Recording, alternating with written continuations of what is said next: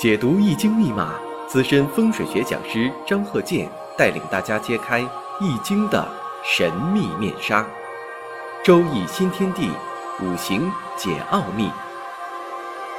请听周易五行。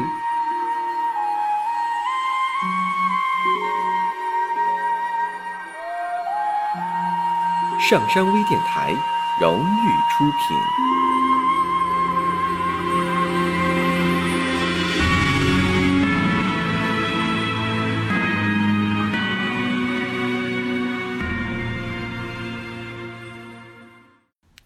大家好，我是张和建，周一五行继续讲我们的五行课程。首先呢，我们看下面这个例子：丁丑、庚戌、庚辰。己卯，那大家呢？经过啊这么长时间呢，听我的课呀，很快就发现了这个日主，因为什么呢？这个五行啊，先看日主。那么这个日主呢，庚辰，月呢，庚戌。大家呢，如果说把这些啊所应该学的、应该记忆的都能够背诵下来的话，那这个庚辰呢，第一点，十个大半日嘛。而且呢，这个庚辰呢又是魁罡，所以它有双重身份。当然了，你要是细分呢，它又有多重身份。下面主要的，关键是看主要的。另我们看有辰戌相冲，以前我也讲过呀，这个辰戌相冲啊不好。为什么说不好？因为什么呢？这个辰戌相冲，你像说这个啊天乙贵人当中，它没有辰戌。所以说呢，这个辰戌出现了，说明呢，这里边呢就有这个五行上的一些遗憾。为什么说有相冲啊、相刑啊，还有一种相合之后啊为忌的？为什么说出现这种情况呢？它就不好呢？就等于说什么呢？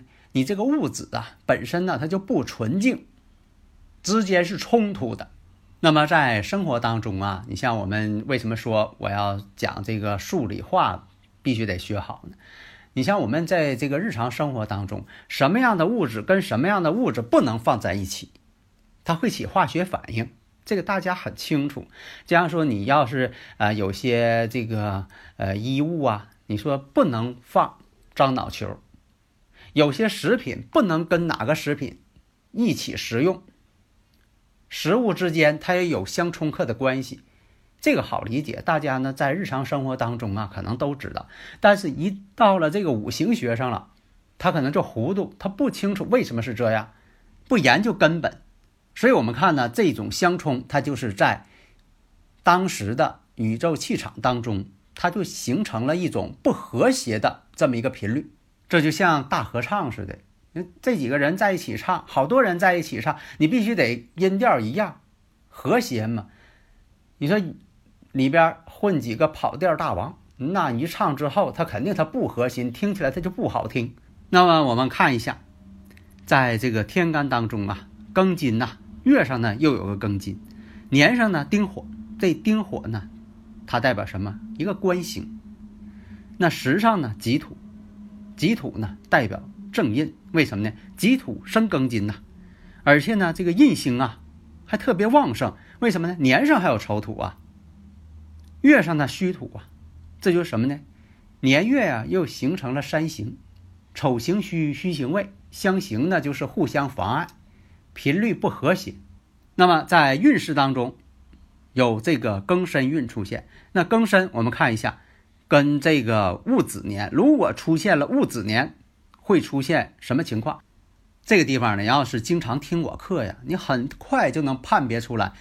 本身来讲，我们看一下庚申，运势是庚申，那么出现年戊子，然后呢，它这个日主，日主代表什么呢？代表婚姻宫，申子辰嘛，申子辰相合了嘛，所以你看啊，这个年月日时，它代表着当时。那个时间的宇宙气场组成。那么看一下申子辰，申子辰一合之后，谈恋爱。这一年谈恋爱，谈婚论嫁，谈恋爱。你看这个事情就反映出来了。这个非常好判断。所以有些人吧，就是在这个方法上吧，可能受了一些其他书籍的影响。当然了，我们学呀，就说的各方面的书籍呀，还有哪个人讲的，博采众长嘛，吸取精华，摒弃糟粕。现在好多人就是啊，听课听乱了。啊，这边听一句，那边听一句，因为在以前呢，你像这个，呃，我讲课的时候，那个时候这个二三十年以前了，那有很多这个学生啊，比我年龄都大，当时他都退休好长时间了，那也得六十多岁了，全国各地到处是这个拜师，这个听一句，那个听几句，而且呢，这拜师的费用也花不少，最后呢，邯郸学步。自己的东西也不会了，学的东西也没学好，邯郸学步嘛。所以啊，你要学哪门学问呢？一定要有主见。你看这个地方，哎，这个应该学什么？这个地方你觉得不是太正确，你自己必须得有一个判别能力吧？什么呃好，什么地方不好？就像你上饭店似的，你自己想吃啥，什么好吃？那你自己得有一个主见吧，你不能说的到饭店了，我不知道吃啥，总问旁人你吃的啥好吃不？那这种想法啊，就是没有主见。所以你看判断五行的时候，其实你要掌握方法，那变得非常简单，难则不会，会则不难嘛。所以你看这个五行就代表了这个人他刚一出生之后，这个宇宙气场、年月日、时间。那么我看一下这个生日五行，那。基本上就反映出来了，所以啊，我们看一下这个戊子年谈恋爱、谈婚论嫁，那这这已经反映出来了。那么再看，如果走在了辛酉这个位置，这个辛酉运势，四十五岁之后这个辛酉运势，那么这里边又出现个辛酉年，哎，大家马上一下就反应过来了。大家如果有理论问题呀，可以加我微信呢。幺三零幺九三七幺四三六，啊，理论问题咱们共同探讨，啊，就是专门是指讲这个听我这课的啊，不是说你搁哪听一个跟我这个讲的不一样的，你再来问我。现在经常碰到呃这种情况，你就就打个比方，你拿这个中医的观点问西医，你又拿这个藏医的观点去问中医，再拿蒙医的观点去问西医，所以呢，就说我讲的课。就是我总结出来的，这就是几十年的、二三十年的精华精髓。所以有的时候吧，因为我忙啊，不能说的及时回复。因为什么呢？每天问的人太多，因为我不是说的光你这一个人，那就问我，好像说是一个，那我的学生就那一个人，我就是专门给他讲，好多人。这个一句那个一句的，所以我得看看，就是哪个应该去回复。如果我课程当中讲过了，那最好呢就是听我课就行了，因为我这里边都涉及到了。我要给大家回答问题呢，一定是我亲自用语音来讲，这样呢也代表着我是亲自来回答这个问题嘛，这样能够把大家的问题呢能够都能讲清楚，是吧？所以我们看啊，这个五行呢，刚才说了，这不顺运并临吗？啊，那你要是一看顺运并临呢，你可能就往这个健康上面呢，呃，这个他本人的健康啊，啊，他家里人的啊一些呃健康问题呀，啊，总是往这上想。其实呢，我们再看一下，你不能说的所有呢都是一个呃这个把这个规矩给定死了。所以我们看一下呀，顺运并临呢，我们看这个辛金对于庚辰来说是劫财嘛，比肩劫财。他古人就这么规定的，相同的阴阳相同的就叫比肩，阴阳相反的就叫劫财。那我看一下五行当中呢，又缺少这个水，五行啊，这个土呢又很旺。那我看一下这个辛酉对他来说呢，这就是比肩劫财。